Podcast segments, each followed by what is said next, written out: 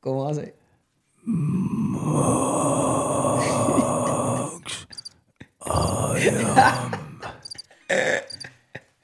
Papi, la bestia. Bienvenido a Neyel Rivera TV.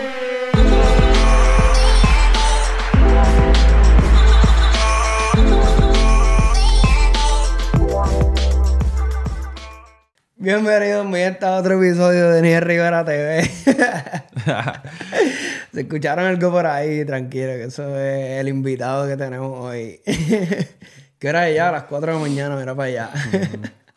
Uni, uni 10. Gracias, mi gente, por estar acá. Este, recuerden suscribirse, darle a la campanita y comentar en este video que yo sé que va a estar bien duro. Y compártalo con alguien que le edifique, le inspire y le motive a algo más. Hoy tenemos un invitado que ya hemos comido con él, hemos hablado con él, hemos vacilado con él. ¿Qué más hemos hecho? Hemos hecho un montón de cosas. Pero sin más preámbulo, está con nosotros hoy por acá Indio Omar. ¿Qué pasó, Por primera vez acá en Niger Rivera TV. Bro, ¿cómo estás? ¿Cómo te sientes? Todo bien aquí tempranito, tú sabes. Venimos temprano. a- Eso es lo bueno de hacer- nosotros, somos bien madrugadores. Bien madrugadores. Estamos grabando a las 1 y 10 de la mañana. ya está. Eh, porque, pues, tú sabes, a mí me gusta levantarme temprano. Yo te dije a primera hora del día. a primera, tempranito. a primera hora del día tenemos que estar aquí, ¿me entiendes? Para tener todo el día, para poder hacer otras cosas. Literal. Estamos activos. Yo creo que ahí en las otras cosas, entonces el podcast. Porque ya hicimos todo el día cosas, pues ahora el podcast toca. Ya, olvídate que Y mira, este- Bro, ¿cuántas, ¿cuántas veces?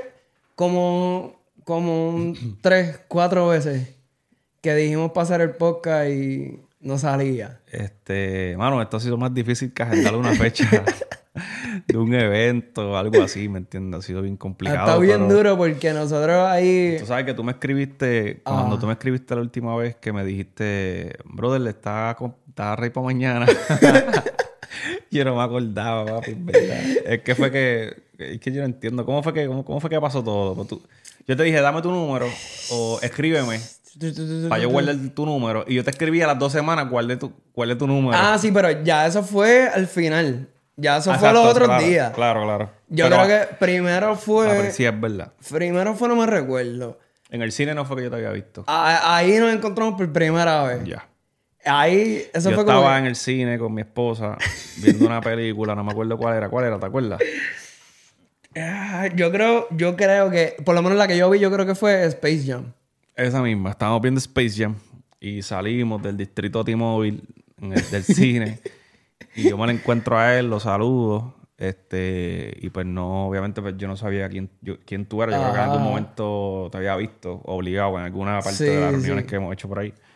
Este, y ahí fue como que te dije, como que para coordinarlo, para hacerlo del podcast, y han pasado como yo, como De un ahí, año de de, eso. ahí yo creo que tú me dijiste, ah, pues habla con, con la que tiene mi agenda, bla, bla, bla. Y Sí, que para ese tiempo no era mi esposa, exacto. Era, otra, era otra Ajá, persona. Pues era, era otra persona. Pues nada, no, no salió. La cosa fue que la vida, Dios, su propósito, Tú su sabes, el voluntad, orden de Dios. llevó a, a encontrarnos en otro lado. Después nos encontramos en... un evento o algo. Yo creo que fue un evento, pero después hubo un día que tú estabas con Fender, con tu esposa, en... Ah, comiendo. comiendo en, en San Juan, no me recuerdo dónde era, que hacen mofongo y qué sé yo qué, pero yo no me recuerdo si ese día yo te saludé. Yo sé que yo te vi, Ah, ok, pero yo andaba con mi familia, qué sé yo qué, y entre una cosa y otra no pude ir. Y yo dije, bueno, me lo voy a tener que volver a encontrar. Y pasó otra vez y ahí fue que te vi y yo, bro, ya, Ya, hay que hacerlo. Pero en este caso, pues mi esposa está corriendo la agenda y obviamente como vive conmigo, pues Claro. me mantiene más al tanto y me acuerda las cosas Sí, más. sí. Eh, shout out to Yannick, que, que, manejó mi agenda por, por, por un par de años. Eh, pero obviamente, pues, eh, No, Yannick y yo dura. esporádicamente, como que, mira, Yannick, este, ¿cómo, cómo, cómo va la cosa? ¿Te han escrito? Ah, sí, me escribieron para lo de un podcast. Ah, pues chévere, mira a ver la fecha. Y como que nos comunicábamos súper bien la realidad. Pero obviamente mi esposa vive conmigo. O sea, mi esposa me, me acuerda todo ahí. Sí, es más fácil. Claro. So, Es como que vistiéndote para algo. Recuerda mañana, sí, recuerda pasado. ella, Cuando te, ¿te acuerdas que te dije el, el, ayer, te dije, mira, pues lo hacemos mañana, tranquilo. Ah. Cuando llegué a mi casa, mi esposa me dice, mira, acuérdate que mañana tienes el podcast de fulano. Y yo, ya, madre. Dice, oye, hoy hicimos dos. Ahora si, me, tengo si- dos si me ven en otro podcast con esta ropa, pues Ya saben. Ya saben, ¿entiendes? Por si acaso. Ahora, este, qué duro, mano. O sea, ahora teniendo tu esposa, ¿cómo se siente? Primero, primero, primero que, que nada, ¿cómo se siente estar casado? Porque sabemos que tu, tu historia de, de trayectoria como artista es desde soltero. Y pues las canciones y todo eso, por eso, eso podemos hablar ahorita. Sí. Pero ¿cómo se siente estar casado en tu casa, nueva vida? Eh, una, una experiencia, una experiencia de, de, eh, de madurez, de crecimiento, de, de amor constante, eh, de, de risas constantes, de enojos constantes. Eh, tú sabes, hay de todo un poco, pero se pasa brutal. O sea, es lo mejor que me, que me ha pasado y creo que es lo mejor que le puede pasar a cualquier persona, ¿me entiendes? El hecho de tu poder este, eh, vivir con la persona que tú amas o que eh, te hace te hace la vida feliz. Eso está bien duro porque Indio Mal era como el, el, el, el aclamado, ¿sabes? Como que... El, el claim tenía eh, Lucrecia estaba por ahí, sí, sí, este, no, este, es que yo creo que también por ¿verdad? Por los tipos de, de música que hacía, Ajá, ¿verdad? Pues ajá. tocaba mucho la, la temática de, de- del amor, del sentimiento, de, de las chicas que obviamente pues pasaban desilusiones por causa de chicos que pues no creen en Dios y querían tratarlas como cualquier cosa. Y son cosas que todavía, son temáticas que todavía toco, ¿no? Eh, pero esta etapa de casar, de casarme, este, para mí fue muy importante porque habla, habla mucho de, de- de lo que Dios ha hecho en mi vida, en esa área, ¿verdad? De las emociones, de los sentimientos. Claro. Eh, habla mucho de que pues cuando tú pones eh, tu vida en las manos de Dios, en todas las áreas, pues Dios te recompensa con, con cosas bonitas, ¿me entiendes? Y, y entre las bendiciones lindas que me ha dado Dios, pues ha sido obviamente pues mi esposa. En ese, cuando tú escribías esos temas, ¿era como experiencias tuyas o que te contaban tus amigos? De todo un poco, o sea, yo, eh, hay canciones como, por ejemplo, qué sé yo, yo es igual, pues yo pasé algo similar, ¿me entiendes? Obviamente lo que yo digo en la canción, la- esa discusión que se formó en la canción, no, no la viví como tal, pero, pero sí sé que, que, o sea, sí llega a tener discusiones similares y pues sé cómo, sé, cómo es el, el Claro. o sea, sí llega a estar en una situación de yugo, es igual, ¿me entiendes? So, como sí, que... fue un poco fácil sentarte a escribir. Sí, cuando la escribí ya, ya había pasado por un par de discusiones similares y pues lo que, lo que yo escribí ahí, especialmente en ese verso que dice, este, por cada día que pasa, no sé qué Ajá. decir, este, como que tú has cambiado, como que, y la discusión que yo le, yo le digo como que huye lejos, corre y no te detengas, eh, sálvate pero no pretendas que yo me convierta como que en lo que tú eres, ¿sabes? Claro. Como que ese tipo de discusión, pues, no estuvo. O sea, yo nunca le dije, mira, Sí, sí, alguien. vete, ¿sabes? o sea, yo nunca, nunca, nunca le dije eso a la persona, pero porque la realidad es que cuando tú estás en un yugo igual, tú no quieres salir de ahí, porque tú amas a la persona, pero es que tú sabes que no, ¿sabes? No es compatible con el plan de Dios, ¿me Claro. entiendes? Y pues mucha gente pasa por eso y yo hacía muchas temáticas así, brother, hasta que pues, ya anyway me casé, pero sigo... eh, Sí, tocándola. Luna es un tema, ¿me entiendes? Que sacamos reciente que habla de eso también. So, eh, pienso que es importante. Y ahora con el remix con Nico, este el remix con. Nico M, Pauneto, Jay Khalil, que hace tiempo que no hacíamos, ¿verdad? No no nos, no nos juntábamos en un tema. Eh, y ha sido durísimo. Pienso que eh, esa canción está muy dura, en verdad. Sí, está Me encanta. O sea, yo la escucho y yo digo, diantre, esto está duro. No, y la a la combinación de los, de los del remix. Todo el mundo tiró bien, todo el mundo... Lo que dijeron, mano. O sea, eh, cada cual dijo unas cosas que, que me volaron la cabeza. Ve acá, el indio mal de niño es, es criado en la iglesia, ¿verdad?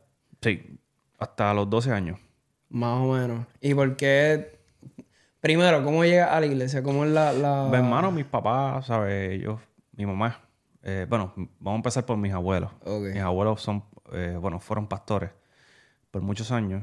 Y entonces, pues, criaron a mi mamá en, en eso de la iglesia. Eso cuando yo Cuando ella, mi mamá se casa, mi papá comienza a ir a la iglesia con ella. Y ya cuando yo nazco, pues ya yo nazco en un ambiente cristiano, ¿me entiendes? So, yo iba a la iglesia con ellos desde bebé, de chiquito, hasta los 12 años. Mis papás se apartan de la iglesia cuando yo tengo 12 años. Ok. Y entonces ahí yo, obviamente, pues empiezo a experimentar lo que es mm, la vida normal. Porque la iglesia que yo iba también era bien pentecostal. No pentecostal, porque la pentecostal no, no, es, no es que eso sea malo, sino más bien eh, era un poquito como, como, ¿cómo puedo decirlo? Como que tenía, tenía unas restricciones, este, ¿me entiendes? Bien fuertes. So, cuando yo salgo de ahí, como que pues, yo empiezo a experimentar lo que es ser una persona sin restricciones. ¿sabes? Ajá, ajá. Y en ese proceso, pues, eh, hice muchas cosas, obviamente, con las que pues, no estoy eh, feliz. Pero tampoco fui un muchacho que fumó droga o que me metía cosas. O simplemente una persona que, pues, que cuando tú no, no- cuando tú no estás en Cristo, pues haces un montón de cosas que no están bien, ¿me entiendes? En ese, en ese proceso, cuando tú sales de, de, ¿verdad? de la iglesia y que se comienzas a crecer en tu adolescencia, ahí tú empiezas a escribir música, ¿verdad? Sí, a mis 15 años, exacto. Ahí, eh, a, mi- Ok. a mis 15 escribí mi, mi- mi primera canción y, y, y obviamente la grabé también. ¿Cómo te diste cuenta que, que, que sabías escribir o así te mismo- gustaba? Así mismo como, como el hombre se dio cuenta que le gustan las cámaras. Saluda a Mati por ahí, Elian en las redes. Sí, es que, eh, o sea, yo un día me senté con un CD player y un CD de pista. Ok. Este, wow, me estoy acordándome de eso, como que había un CD de, de- creo que era de Rafi Mercenario, que tenía un CD de pista. Este, y a mí me lo, me lo prestaron, un amigo. Tenía side, como side A y side B, y había Ok. 30 pistas. Y Looney Tunes también tiene un CD de pista, me acuerdo. Y yo ese CD yo lo ponía en mi CD player al escucharlo y hasta que me gustó una y escribí un tema y después un amigo me dijo que me lo encontré, que yo jugaba baloncesto con él, me lo encontré y me dice, Hacho, yo estoy cantando, qué sé yo, este, te voy a dar pistas. Y me dio pistas de DH, mano, mira, me estoy acordando de esto. Me dio una pista de J Flow, se llamaba en ese momento, que ahora se llama Super J, Ajá. que es un muchacho que trabajó después con Nicky Jam, hizo el perdón y todo eso. Pues, pues imagínate, eh, eh, yo hice una pista de él cuando él estaba empezando a producir, Qué para duro. escribir mi primera canción, que se llamaba Me Buscaste. ¿Verdad? So, ¿Te acuerdas de, Me de buscaste, se llamaba la canción. Este, y era un reggaetón. Entonces, nada, era una canción como romántica, Ok. Este, de reggaetón. Y ahí fue que supe como que contra. Yo puedo escribir canciones, la fui a grabar y como que quedó súper bien. Y el que me estaba grabando me decía como que, mira, pero tú sabes cantar. Aquí gente, aquí viene gente que lleva más tiempo que tú grabando y no, Y no le meten. y tú, tú hiciste todo esto bien rápido, como que... Y ahí yo me di cuenta como que, mira, en verdad yo creo que tengo algo por ahí. O sea, creo que puedo hacer algo por ahí. Ajá. Y cuando vine a ver, ya había hecho siete canciones, ocho canciones, y por ahí seguí. Duro. Sí, seguiste trabajando y metiendo Sí, canta- cantaba en la escuela, yo no sé, echar a la gente de Puerto Rico que sabe que el Día del Estudiante. los, los Se parties. cantabas ahí. El Día del Estudiante, ahí yo estaba en los paris de la escuela. Ahí yo cantaba. Este, yo he contado esto. Yo canté una vez que Dari Yankee fue a la escuela. Este, porque nosotros ganamos una competencia de reciclaje. De verdad. Y yo canté con, con, ay, con toda la escuela llena en la cancha, todos los estudiantes, los, ¿Son los temas tuyos o temas de, Un tema mío. Ok. Un tema mío, este, que shout out to Nomala allá, al hermano de Yankee, que ese día, me, ese día me vio allí y, y me pidió un demo, le di un demo cuando yo tenía duro. 15 años y hace poco me lo encontré en el, en el podcast de Wise Ajá. de lo de, de lo de Billón. Este, y hablamos un rato y como que yo le dije, ¿tú te acuerdas de mí? Y él dice, diatre, así, yo macho, me estoy acordando, como que es verdad, una escuela en las piedras que yo...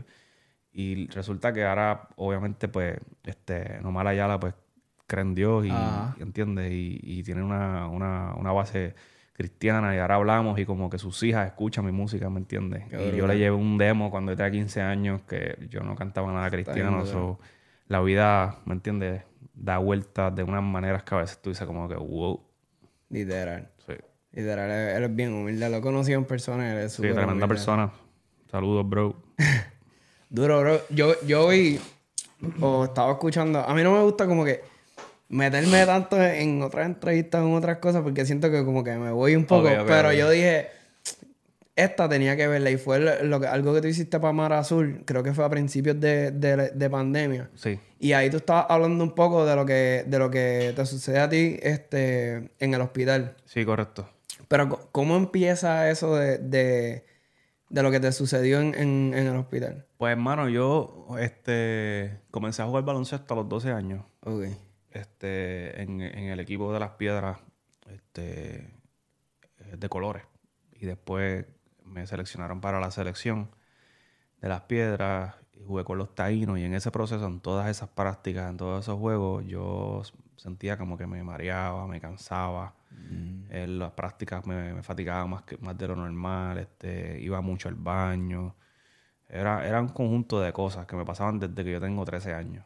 Entonces, ya a mis 14, 15, ya esa cosa se iba complicando.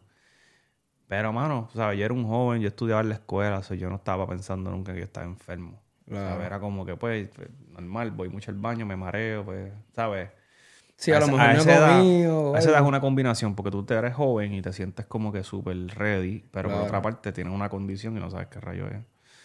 Y nada, este, en ese proceso pues comienzo a averiguar como que qué, qué es lo que me está pasando. Y empiezo Claro. a ir a diferentes médicos, este, hasta que después de haberme hecho sin número de pruebas eh, y tomarme 27 mil medicamentos porque pensaban que tenía otra cosa, ¿sabes? Fue un proceso bien largo.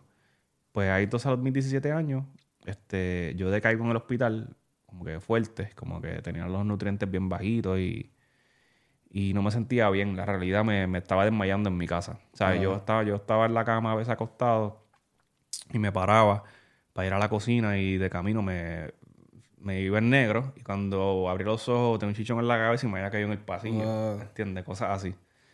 Y nada, ahí me hacen varios, me, hospitalizan y qué sé yo, y, y ahí entonces descubren que tengo eh, Crohn's disease.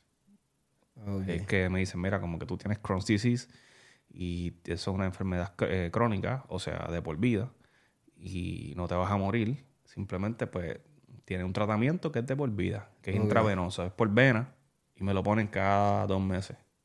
Wow. Desde mis 17 años ya tengo 31, o ya hace unos 14 años que, Que estoy va en... al, al doctor todo. No, ellos van a mi casa. Ah, ok. ¿Sabes? Yo tengo mi, mi plan médico y toda la vuelta y ellos van a mi casa cada dos meses. Wow. Y me ponen un suero aquí y dura como una hora, como dos horas. Y ya. Sí, que es un tratamiento que tienen que poner ahí fiel. y que, que mala mía que como que no sé si quieres abundar mucho en esto. vamos a darle. Pero que, que, que no, sé- no sé si te explicaron, pero qué, qué pasa, o sea, qué, qué es lo que pasa en el cuerpo. Básicamente que- es una condición del sistema inmunológico, como lo es Ah. el artritis, como lo es este la la Dios mío, este, ¿cómo se llama esto? Eh, eh, eh, Dios mío. el- y te van a hacer un meme con eso.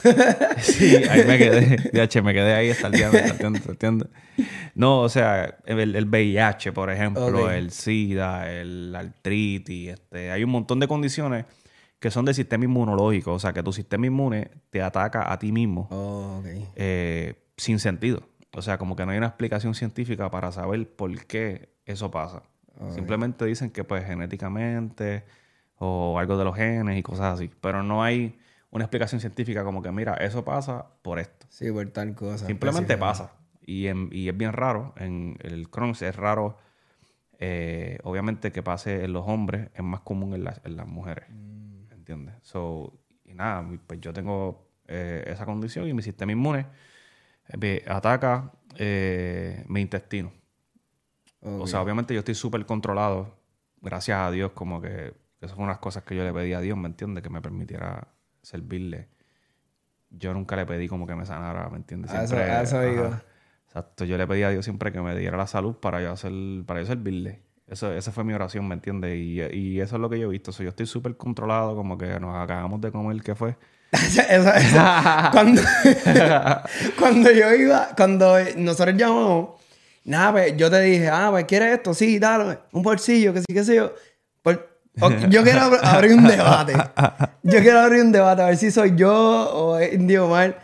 Si, si tú estás viendo este video y tú sabes lo que es un bolsillo, no voy a decir de qué es. No, so- obviamente se come. Si tú sabes lo que es un bolsillo, coméntalo aquí, porque Indiomar no sabía. Si no sabes lo que es, pues también coméntalo, porque un bolsillo es un calzón, pero más chiquito. Ya, yo no sabía eso. Él no sabía. El punto Pues- fue que, que me comí un bolsillo La- y, y me bebí cuánto, tres vasos de refresco. Literal. Y estamos bien activos aquí, estoy bien normal, no tengo ganas de ir al baño en el absoluto. So, a eso me refiero, ¿me entiendes? No, y y no, no- cuando yo le digo a, a Matthew, ah, este, ah, pedimos el bolsillo, y yo le digo, pero yo creo que él, él tiene algo, no, no sé qué es su enfermedad, pero él tiene algo. Y Matthew me dice, ¡Ea! Pues el, ¿cómo fue que, qué fue lo que tú dijiste? El, el, el ajo, este dice, ¡Acho, el ajo! No, pues llamo porque esa gente le mete mucho ajo.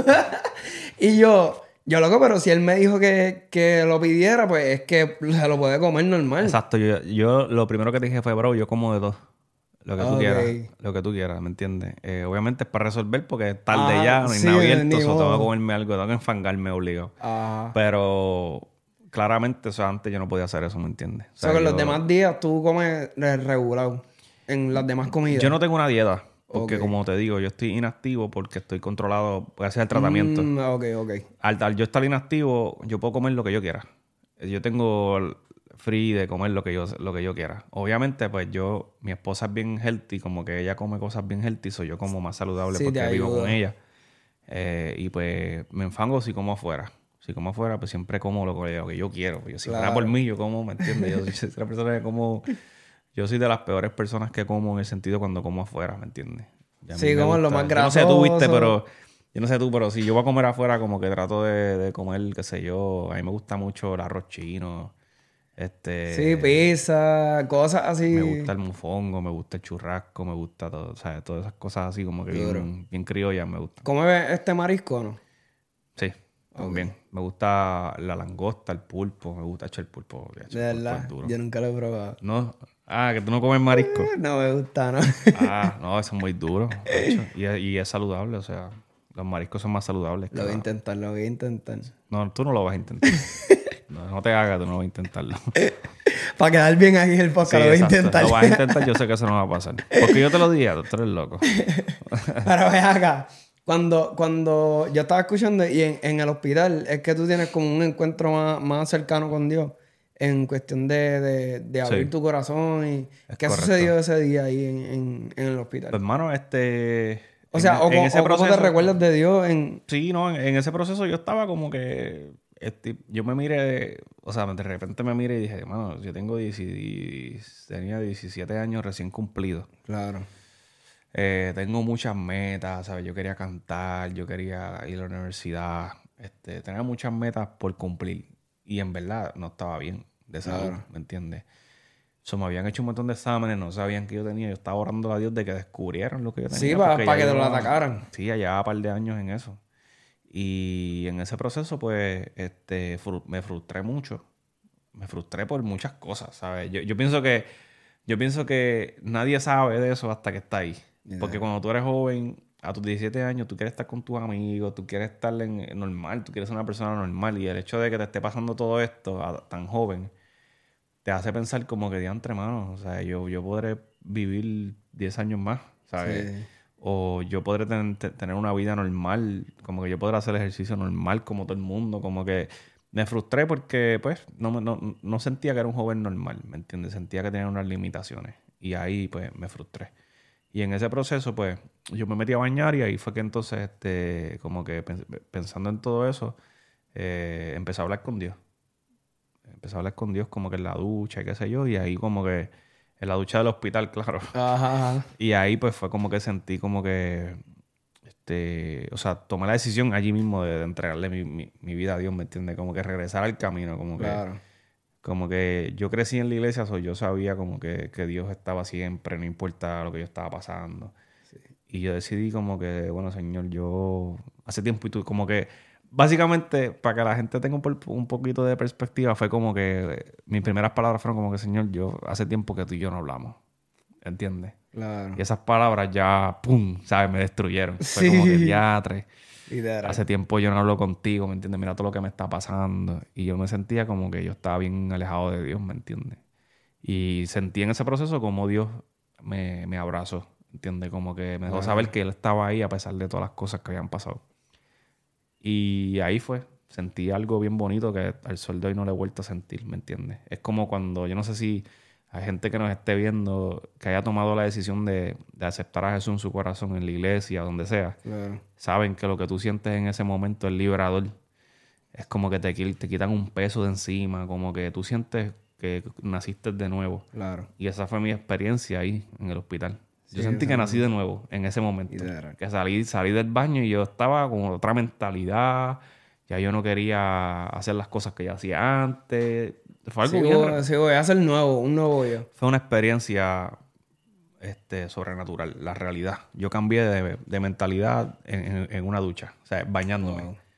Por lo que me pasó allí, yo caí de rodillas, o sea, lo que yo sentí allí fue en verdad... No, y estabas contando que tenías el suero, ¿sabes? Yo tenía el suero, yo estaba bañándome con el suero puesto, con el suero puesto en mi condición, como yo estaba, bien flaquito, bien, bien débil, ¿me entiendes? Y simplemente tomé la decisión de, de creer, de creerle a Dios. Yo decía, bueno, yo no tengo ahora mismo, ¿sabes? Yo, yo le voy a entregar mi vida a Dios y, y, y- y voy a confiar en Él. Yo creo que Él es la única persona que puede ayudarme a salir de aquí y, y que puede cambiar mi vida para bien. Claro. No sé, mano. Eso es algo bien raro, ¿verdad? Como que Sí, sí. ningún que- joven de 17 años se mete a bañar y dice, ¿sabes qué? Te a entregar mi vida a Dios. Pero yo creo que Dios ya venía trabajando conmigo, ¿me Claro. entiendes? No, y, la, la base que tenías ya desde antes. Eso, que- Exacto, eso, la- eso la- crea también como esa dependencia de poder hablar con Dios normal. Exacto. La base, la base cristocéntrica Ajá. que tenía de- de- desde pequeño, pues creo que me ayudó mucho también, ¿entiendes? Cuando sales de ahí, ¿qué es lo primero que haces? Como Lo primero que hago es voy a la iglesia, que yo iba cuando pequeño, y fui un domingo y cuando hicieron el llamado pasé yo nada más. Brutal. Pasé yo nada más porque quería hacerlo público, pero en verdad ya yo había... Sí, sí, era como confesarlo ante todas las Lo personas. que yo sentí en el hospital no se compara con lo que yo sentí en la iglesia, ¿entiendes? En la iglesia yo sentí como que estaba haciéndolo porque quería que... Quería dejarle saber a Dios que yo estaba en serio. Claro. Pero yo no, yo no sentí algo más allá de lo que yo sentí en, en el hospital. Sí, yo, creo que el trabajo ya se había hecho allá. Exacto. Y obviamente por el camino, pues Dios fue fortaleciéndome. Este, y obviamente me fue, ens- me fue enseñando. eh, y todas las cosas que he aprendido, las cosas que he vivido, ¿me entiendes? Ahora es diferente. Yo creo que tú eres como em, el. ¿Cómo podría decir? El nuevo. El nuevo de la. Ah, ahora me, me enredé yo. Para, eh, para, píllalo, píllalo a él. Píllalo a él. Ahora Eso- me enredé yo. lu- lupea, lupea eso, lupea eso. Eres el viejo de la nueva y el nuevo de la vieja. Porque es- estás como que con En los de medio. antes eras nuevo y con los de ahora eres viejo. Por decirlo así. Ya. Yo tengo una canción en el disco nuevo que, el coro dice: No me llamen viejo, si mi vida es nueva. Ah, Ya hago lo que él quiere, no lo que yo quiera. Ya voy a, escuchar duro. pronto. Ahí de una primicia ahí sin. Viste que me dijiste si me acordé. Qué duro. Pero yo, yo pienso eso. Porque tú vienes trabajando desde un montón de tiempo, como lo que estamos hablando ahorita. de- 2000 2009 en realidad, en lo cristiano. Ok. 2009. So, llevamos ya un par de años. Literal. Pero es que fue la transición de, de lo físico a lo digital, ¿me entiendes? Eso mismo le pasó a Jaden también. Cuando él estuvo acá hablando, pues. Sí, exacto. Fue, la transición. parecido. En plena transición. So, la realidad es que... Yo me recuerdo, yo escuchaba tus canciones descargadas. Exacto, había que En la piratear la, música. Perdonen, pero había, la música no se podía vender. ¿Entiendes? La gente no la compraba en iTunes. Nadie compraba en iTunes música. ¿Quién compraba, iTunes? ¿Quién compraba música en iTunes? Nadie. Todo el mundo iba a las páginas de piratería y las bajaba. Las descargaba. Pues nosotros, ¿qué teníamos que hacer? Pues ponerlas en las páginas de pirateo. Sí, porque era la como gente la único- escuchara. Y sabíamos que tenían, que iba bien si tenía muchas descargas. Mm. ¿Tú lo contabilizabas eso? ¿Sabías cuántas descargas tenías? Yo entraba todos los días a las páginas. Y abajo de la canción decía las descargas. Tú Mm. Ok. entrabas, perdón, entrabas a la canción y cuando ibas a buscar el link para bajarla, Ok. habían como que un par de links diferentes. Abrías el link y ahí te decía cuántas descargas. Mm, Y tú imagínate los días, papá. Sí, yo chequeaba y como que a veces tenía 30.000 descargas, ¿me entiendes? Ok. 33.000 descargas. Esta estuvo buena, está más o menos. Exacto, sacaba otro y tenía un par de descargas, pero a lo mejor fue que sacaron muchas canciones a la vez y pues Acuérdate que na- como que tú no podías escucharlas para bajarlas, tú tenías que bajarlas para escucharlas. Sí, para saber si era buena, si no, bla, bla. So, eso es un proceso, pero la- los muchachos de ahora pues no, No saben. no, no saben de lo que estoy hablando. Me siento un poquito viejo ahí, pero... eh, Ahí me buena. hiciste sentir viejo. Literal. Pero esa, esa, esa época fue buena. A mí me gustó un montón. Sí, fue buena. En ese- ese- Esa transición. En en la escuela yo, este, cuando no era cristiano, yo vendía discos pirateados en la escuela. De verdad. Y ponía mis canciones en la 5, en la 4. Qué duro. yo me acuerdo cuando salieron, cuando salió el disco de los Benjamin, yo vendí como 80 copias pirateadas a 5 pesos, a 3 pesos, perdón. Y ponía mi canción en la número 2. Qué duro. y la gente escuchaba a los Benjamin, pero me escuchaba a mí, ¿me entiendes? Esta gente me filmó un chamaquito nuevo. Yo lo hacía y, yo la, y la gente sabía que era yo, porque sabían, cuando, cuando yo vendí un disco me decían, pusiste tu canción al final, ¿verdad? Porque después tengo que estar... y yo, papi, no, te la puse en el medio. y el joseo, el Qué joseo. duro. Que Esa- hacerlo. eso estábamos hablando ahorita, que estás diciendo que tú siempre fuiste como que bien activo en cuestión de, de Sí, hacer algo distinto, de, de tratar Sí, de sí. siempre mover la música. Sí, o sea, creo que fui bien joseador, como que siempre quería... Yo dar, creo que dar la todavía. milla extra, ¿me entiendes? Como que... Bueno, el sueldo hoy todavía siento, todavía siento como que... eh, estamos haciendo el, el álbum ahora y... y ¿sabes? Van a, van a ser como 14 canciones. Y obviamente sacamos el disco de dosis reciente. Reciente. Este, sacamos un par de singles. Hay otro single que viene ahora que se llama Nubes, que es con Blanca.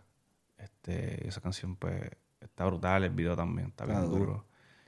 Y nada, o sea, tenemos un montón de música, eso que en verdad tampoco es como que nos hemos tirado para atrás, sino que pues me casé, tuve que hacer unas transiciones en mi vida, pero ya estamos de vuelta. Yo siento que tú eres como uno de, de los pilares también. Tú sabes que siempre dicen funky, este, redimido y al zurdo. Sí. Yo siento que tú estás en, en, en ellos, en ellos cuatro. Podría decir funky al zurdo, este, redimido y tú.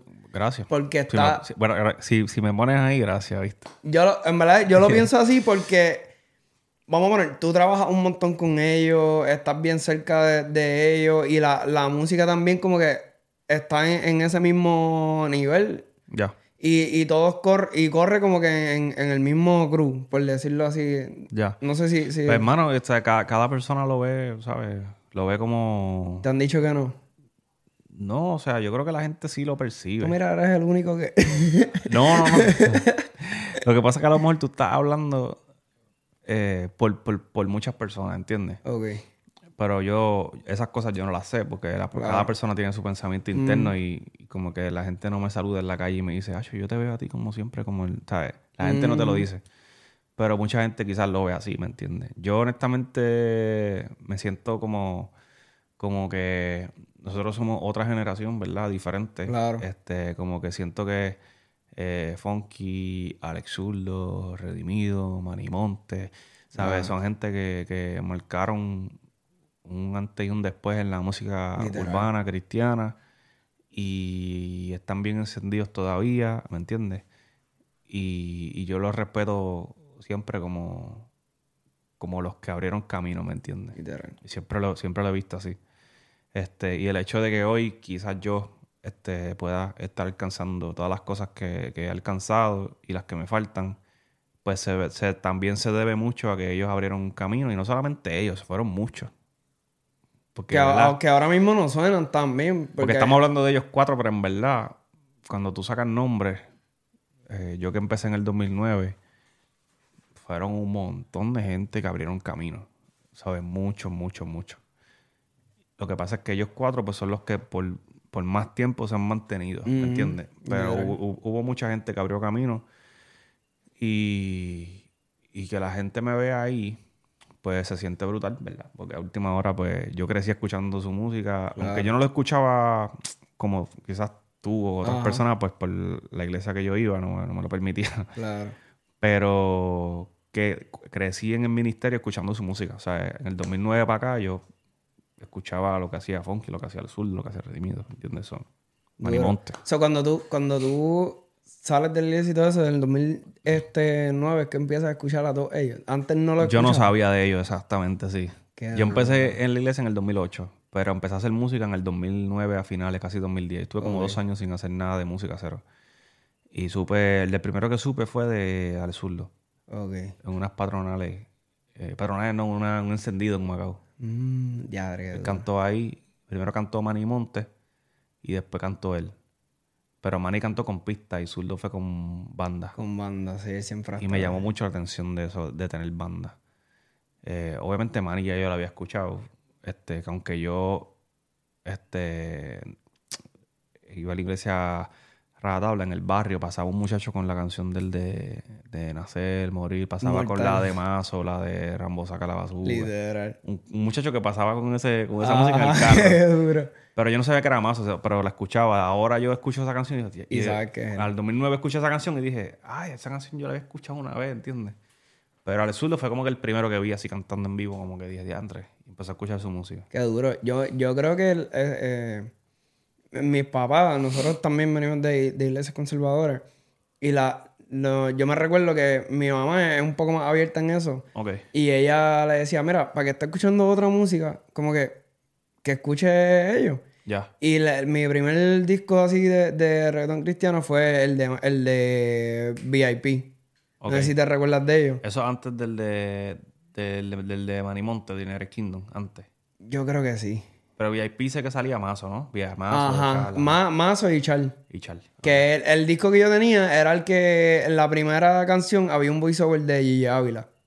Ok. Que él hasta decía como que... me- Yo, yo, ese disco no lo escuché, perdonen, familia. no, no, no, tranquilo. Por eso te digo que este... Que, Pero sí he escuchado el nombre del disco porque mucha gente me lo, lo ha mencionado. que es raro como que la, la transición haya sido tan después y tan marcado en, en, en ese tiempo con lo de la música y eso. Pero Sí. está bien duro. Pero no nos metemos Sí. ahí porque ese tema es bien... Vamos a hacer otro podcast hablando de ese tema. Bien profundo. Pero cuan- cuando, tú comienzas a escribir y comienzas a, a- a ser compositor, ¿cómo, cómo tú dices, esta canción le pegaría a fulano? ¿Y cómo se la entrega? Eh, en el lado de, en el lado cristiano. Mm. Ok. ¿O ¿Lo has hecho secular también? No, o sea, porque obviamente cuando yo empecé, ok. pues empecé escribiendo canciones, pero sí, en el lado de acá, pues he escrito canciones para otras personas, pero ha sido como que bien random. Como que no ha sido Planificado. planificado exactamente. Como que he hecho canciones, para más canciones creo que he hecho ha sido para Funky. Y Funky y... Bueno, sí. Para Funky, bueno, y en uno obviamente para A pesar de mí, que ese Ajá. coro lo cantó todo el mundo. Este, y no sé si otra sí que me acuerde. No sé, son un par de temas. Un par de temas, como que puedo decirte promesa, confía, de Funky y músico. Este, del disco de Agua de Funky escribí unas cuantas canciones ahí, la de Contra Viento y Marea. Este, no sé. Tengo como que temas, pero ha sido random, no ha sido como que planeado, como que simplemente este, estaba en el estudio de él y haciendo unas cosas y ahí mismito como que empecé a escribir canciones, Ah, entiende, para él porque está haciendo su álbum y pues... Sí, sí, es para colaborar. Exacto, pero usualmente como que yo no he escrito así para mucha gente. Como Ok. que obviamente escribo mis canciones y en el disco de Dosis, por ejemplo, pues escribí muchas canciones que músico cantó los coros, Ok. ¿entiendes? Y yo así hice los versos.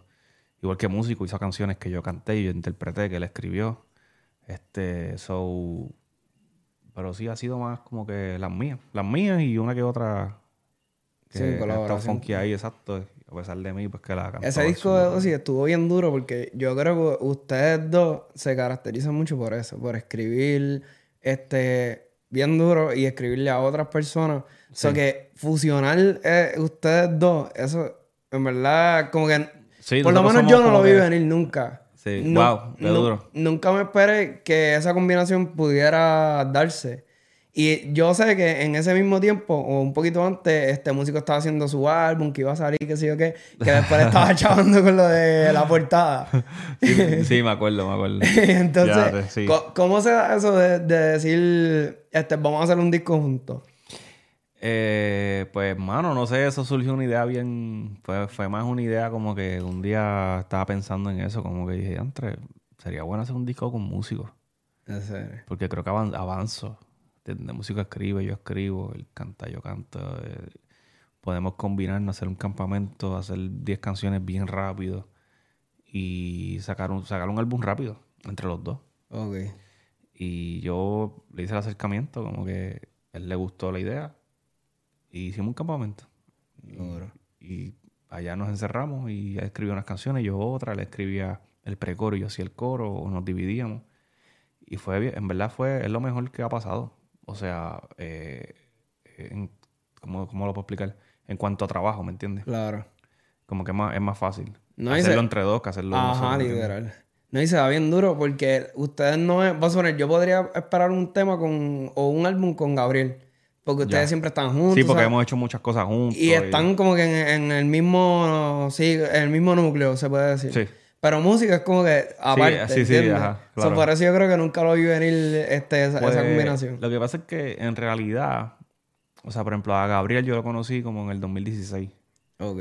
Para músico yo lo conozco desde el 2013 para allá, 2014. Mm. ¿Entiendes? Sí que ya tenían una amistad más... Lo conozco un poquito, un poquito más tiempo y nos hemos encontrado, para ese tiempo, como que nos habíamos, eh, habíamos coincidido en muchos eventos, en canciones, eh, o sea, eh, el músico y yo, en cuanto a música, como que nos conocíamos de, de más tiempo, ¿me entiendes? So, yo sentía como que hacer el- hacerlo con músicos iba a ser como que bien easy going para trabajarlo, para todo. Claro. Este, y nada, como que también pensé en, o sea, pensé en lo de Gabriel. Como que al sol de hoy todavía lo pienso, Gaby, si estás por si estás viendo. Motívate. Este, lo he pensado, pero ¿me entiendes? Que chica, nada. Nada, este. No, pero en, la- en- cuestión de, de- Ah, en, en cuestión de lo de... Dios mío, se me... Grábalo, grábalo otra vez. No, no, tú dijiste en composición, este, la música, en cuanto a fluir, este. Tú pensaste que iba a ser más fácil con Gabriel porque lo conozco de Ajá, más, No, pero es que iba a cambiar el tema. Iba a cambiar el tema bien random, ya me acordé. Ya está. Lo que pasa es que en, en la, en la.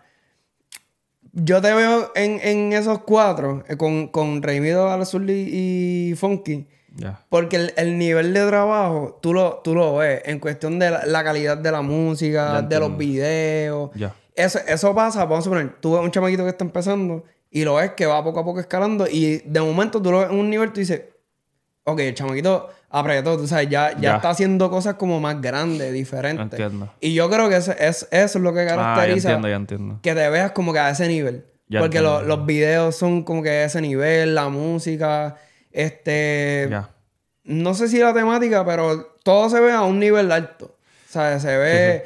¿Cómo tú pasas de ser, este... Indiomar, ¿verdad? El chamaquito que está creciendo, experimentando, creando cosas nuevas, ser el Indiomar de ahora. Bueno, en verdad es que, o sea, eh, o sea, tengo que reconocer, para empezar, tengo que reconocer que eh, eh, fue- aparte de mí, sé que hay otros otros de los, de los muchachos que están en género que están haciendo Claro. como que las cosas súper excelentes, como que los videos, la música, ¿me entiendes? So, tengo que reconocer esa parte primero. Eh, lo número dos es que en mi caso, pues yo te puedo decir que por mí, por mí, que yo por lo menos soy, yo soy bien fiebrú, como Ok. con la música y con todo. Yo soy bien fiebrú con el audio, exageradamente fiebrú con el audio, como que me gusta, hace poco compré un micrófono nuevo y como que estoy Ajá. haciendo un upgrade en mi estudio. Y soy fiebre con los videos, ¿me entiendes? Siempre de toda la vida, desde que empecé a hacer música cristiana, siempre me esforcé por hacer, tratar de hacer el mejor video que yo pudiera hacer dentro de mi budget. Claro. Y pues eh, yo siento que eso ha sido clave, ¿entiendes? Como que lo fiebre que he sido con, con que todo se vea como que súper, todo se escuche brutal, tengo una buena mezcla, tengo un- una buena composición. Claro. Como que he sido bien fiebre en ese sentido. Entonces, a lo mejor eso, pues quizás me ha ayudado a que ahora, que ya ha pasado un par de años, ya que he tenido un Mm. poquito más de experiencia, ¿verdad? Como que he aprendido este, en cuanto a la música, en cuanto a todo, pues de repente ahora pues puedo hacer mejores cosas también de las que hacía antes, ¿me entiendes? So, este, nada, quizás eh, quizás se lo, se lo puedo atribuir a eso, quizás, no sé. Claro. No, porque es que se nota, tú sabes, y eso, eso yo pienso que crean en, en los artistas, crean la, la diferencia. O sea, se ve un crecimiento en cuestión, en eso mismo, Hacho, la música, el video. Eso, eso crea como que Eso me gusta, eso me gusta. Eso me se ve con mucha calidad, se ve como que bien pensado, se ve que, que utilizaron, qué sé yo, mejores cámaras, una mejor edición. Eh, El de Dosi, o sea, el de Sí, Dosi sí. es un disco y el disco, los beats de, con ritmo y todo eso y, la, y out los ritmo. videos, demasiado. Ritmo, Ritmo. ya tú sabes. Ni, ya ni, ni voy a decir más nada. R-I-D-M-O. Ya tú sabes. So, esa, este, en los videos, en lo del, el que estábamos viendo ahorita del choque y todo eso, ¿sabes? Son cosas que tú no la puedes hacer, vamos a suponer, el Indio Mar que empezó no podía hacer eso. Claro. Sí, no, y tampoco hubiera sabido quién, quién hacía eso.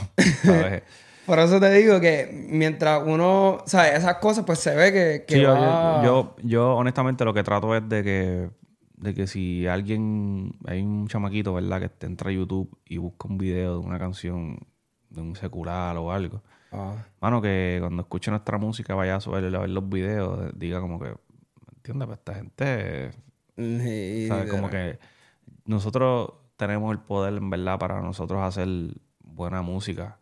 Tenemos las herramientas, ¿entiendes? Los productores están ahí, hay muchos productores que hacen música secular que trabajan con nosotros, ¿entiendes? Y igual que los ingenieros de mezcla y los que hacen videos y todos ellos en algún momento han trabajado con algún secular y también han trabajado con nosotros.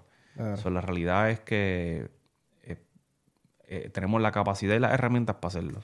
¿Por qué no hacerlo, me entiendes? So, eso es lo que yo trato de... No de usar los que ellos usan, sino que usar los que yo conozco, que yo sé que trabajan bien, que trabajan duro y que eventualmente después terminan trabajando con fulano de tal que es secular, perfecto. Claro. ¿Me entiendes? Pero yo, yo estoy enfocado en que tengo que hacer algo con excelencia para Dios, ¿me entiendes? Tengo que hacerlo como tiene que ser. Claro. ¿Cuál ha sido el tema como que más que más te ha tocado? Que escribiéndolo hayas llorado o que tú hayas dicho, este tema como que me, me, me, me transformó, qué sé yo. Escribiéndolo, Ajá. eh, Bajo tu amor. Ah, esa está dura. Bajo tu amor fue la canción que lloré bastante escribiéndola. De verdad. Sí. ¿Qué te recordaba ese tema?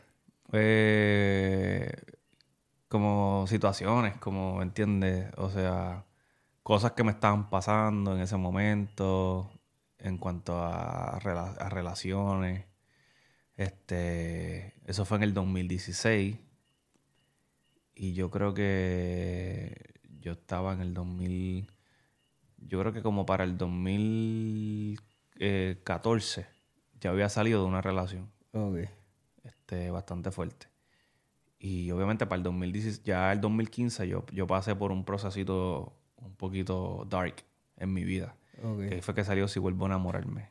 Mm, 2016 pues era como una recopilación de, de- de esos momentos que viví, que me, que me marcaron, que me hicieron ser, depender más de Dios, ¿entiendes? Como que abrazar más la fe, abrazar más lo que Dios puede hacer en mi vida, decirle como que ya no voy a hacer nada de mis fuerzas, sino que sean tus fuerzas. Entonces, Bajo tu amor, pues habla de, de ese proceso de, de confiar Claro. en Dios, ¿entiendes? De- si tú estás en la barca conmigo, pues nada me va a faltar, yo voy a estar bien. Y en verdad esa canción pues me, me dio duro. Y cuando salió, no fue para menos. O sea, la canción salió y fue como que mucha gente se identificó con esa canción, que estaban pasando lo mismo que yo estaba pasando, o peor. Y fue como un respiro para muchas personas. Esa canción la escuchaban todos los días. Tengo muchos testimonios. De esa canción De tengo muchos testimonios. De personas escribiéndote con al DM o el mismo. No, no, YouTube. personas que me han hablado de frente, como que mira, Brutal. ¿sabes? Yo, Dios me, me ministró fuertemente a través de esta canción tuya. ¿Entiendes? De que, de que, ¿sabes? De que Sí, me lloraron también. Y lo, y Hay gente que, que, que chocó con Dios con esa canción.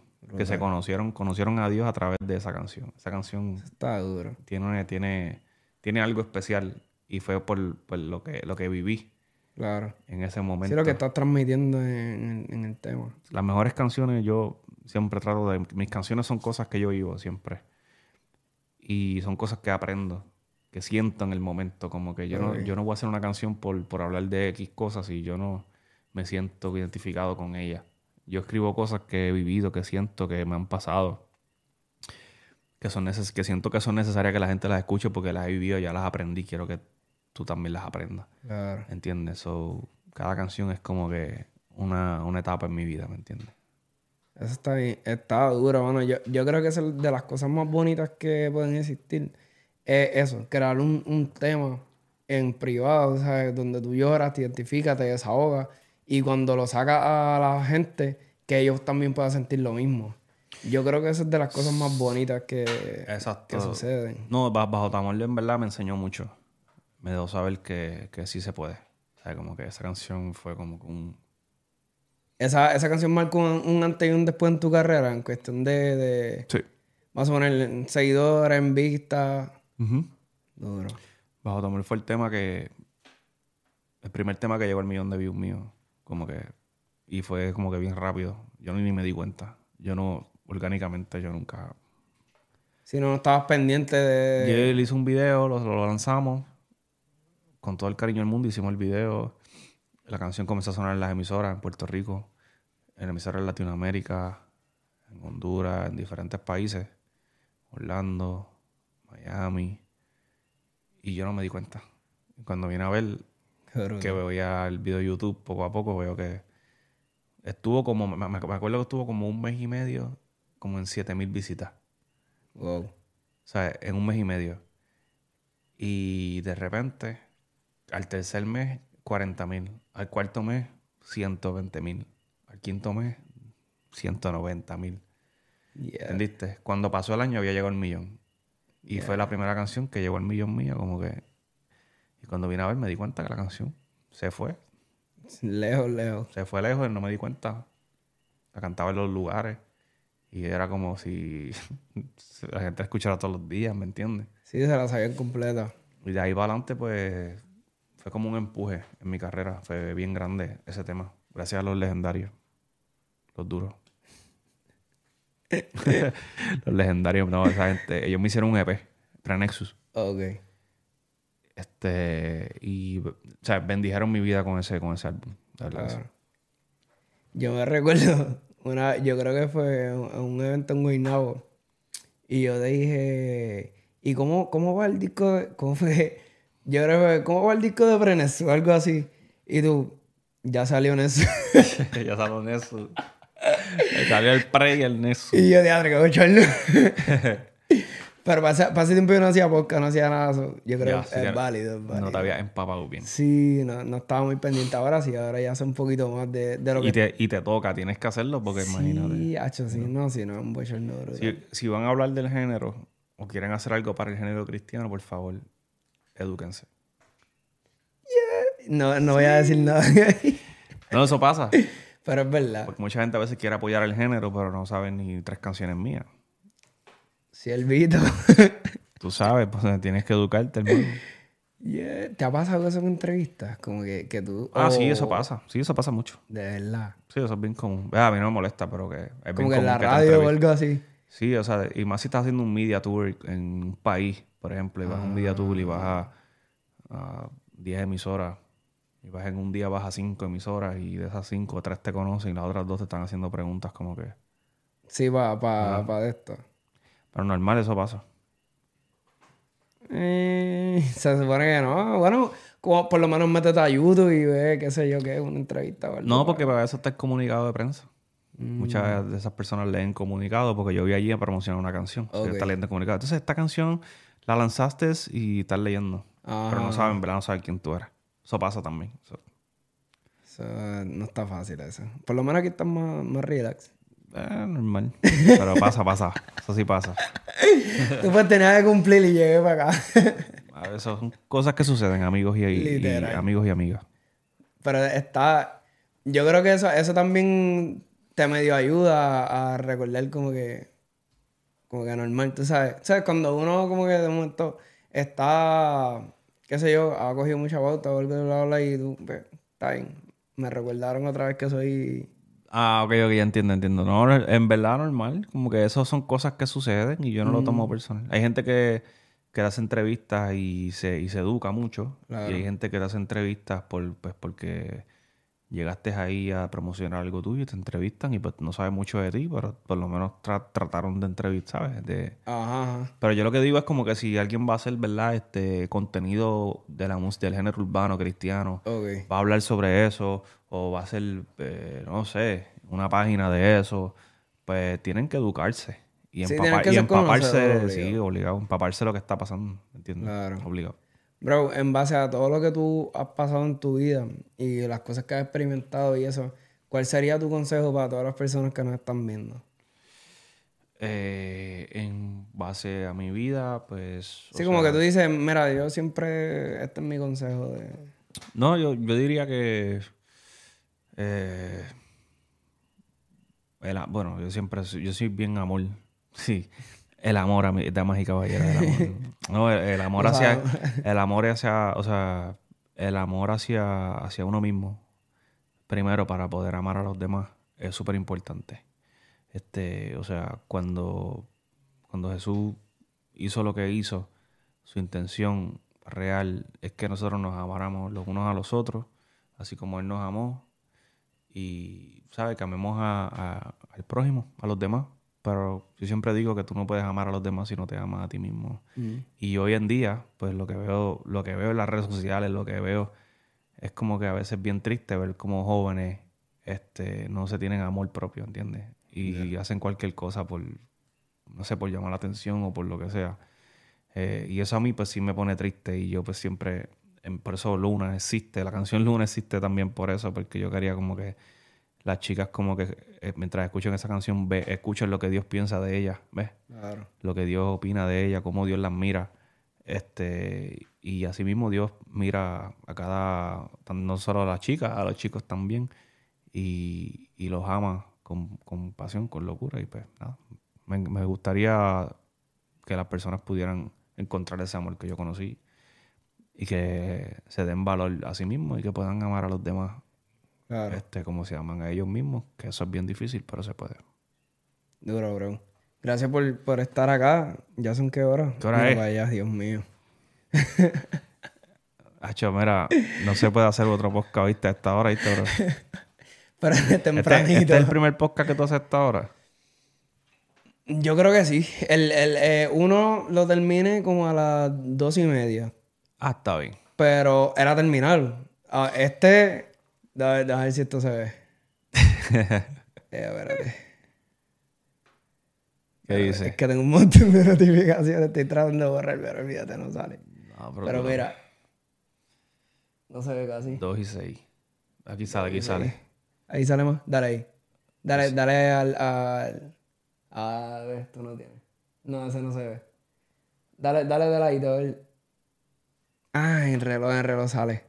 Sí, dos, En el reloj se ve mejor, yo creo. Ponlo aquí. dos y seis, familia. Ah, no ve. Olvídate, pero son las 2 y 6 de la mañana. Dos y seis de la mañana. Yo estoy ready, voy para el estudio. Sigan metiendo mano ahí. Duro. Este, Bro, de verdad, pero este, genuinamente gracias por estar acá. Este, Gracias. Disfruté Gracias, mucho esto, disfruté el, el bolsillo. el bolsillo para ver la madre. La madre. Para el baño mañana. Estamos ready. Gracias, mi gente, por estar acá con nosotros. Espero que se hayan disfrutado de esta entrevista al igual que yo. Recuerden darle like, compartirlo, comentar y enviárselo a alguien. Yo sé que va a ser de mucha bendición. Van a conocer a Indio Man un poquito más. Y, bueno, nos vemos en la próxima.